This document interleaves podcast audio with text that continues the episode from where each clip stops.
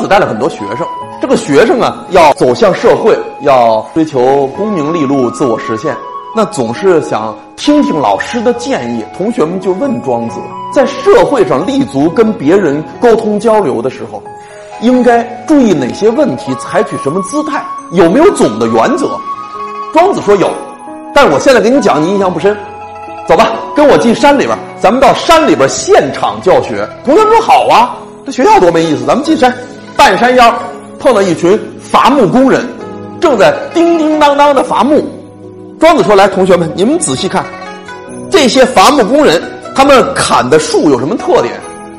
同学们说：“砍的树什么特点呀？能做房梁，能做檩子、船子，能做多椅板凳，都是成材的好树。”庄子说：“那你们注意。”路边有一棵大树，那么粗大，为什么就没人砍、没人伐？哎，同学们发现，确实是在路边有一棵老树，又粗又大，但是就没人砍伐。有一个学生上去就问那伐木工人说：“师傅，我问你，为什么所有的树你都砍了，就这棵树你不砍？”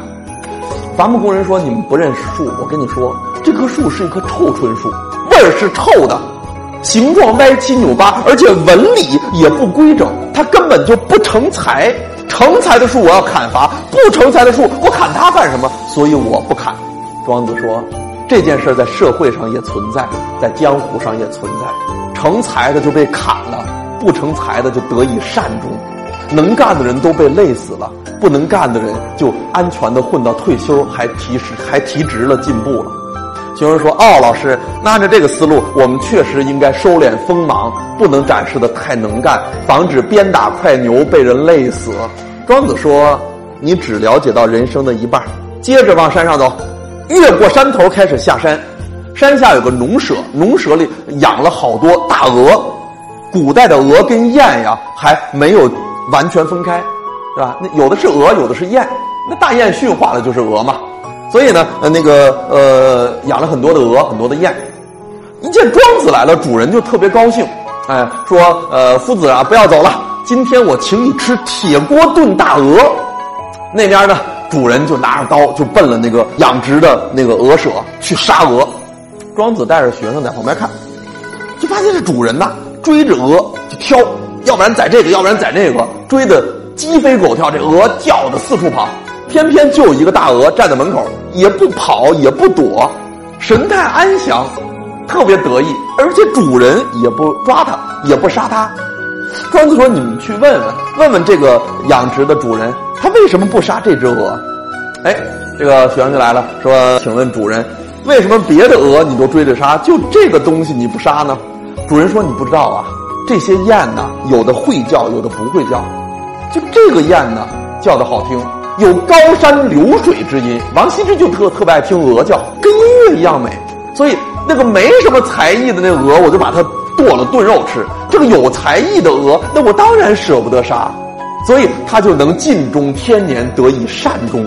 回来以后呢，庄子说：“你看，不成才的都被淘汰了，成才的就进步发达了。你们得到什么结论？同学们说，结论就是那还得增长才干，还得能干，还得冒尖儿。”那庄子说：“那想想刚才什么结论？那到底是应该成才还是不成才呢？才与不才之间的辩证法是什么？”庄子说一个成语叫“龙蛇之辩”，大家特别讲这个成语。